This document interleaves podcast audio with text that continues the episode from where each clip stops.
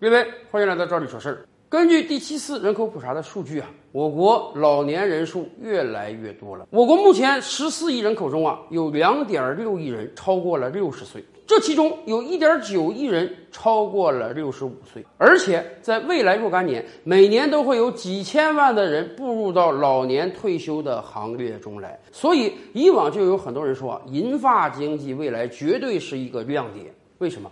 因为这一届老年人跟以往各届老年人都不同，这一届老年人远比他们的父辈祖辈更加富足。倒退几十年，咱们的经济不是很好，我们流行的也是养儿防老，大多数老年人实际上是没有退休金的，有退休金的老年人手里的钱也是非常非常少的，所以那一届老年人几乎没有什么消费能力。然而，这一届老年人真的很不同。今天我们有很多老年人，实际上手里是有大把钱的。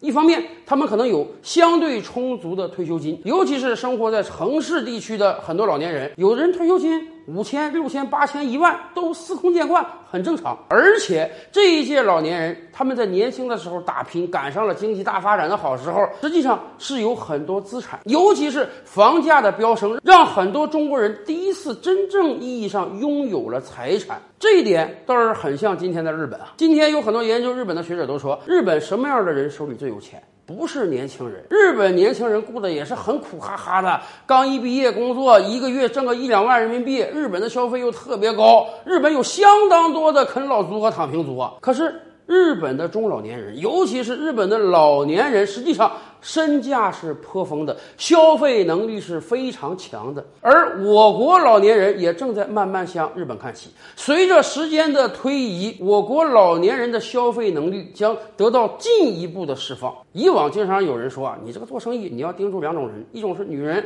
一种是小孩。实际上，未来恐怕你真的要盯准老年人了。老年人手里有钱，老年人也有消费能力，未来将形成一个又一个创业。风口，比如说，大家可能都想象不到，今天沉迷网瘾的固然有年轻人，也有大把的老人呢。有多少老人早就学会使用智能手机了，每天都在不断的刷小视频，在刷小视频的同时，就会直接下单购买各种各样的产品。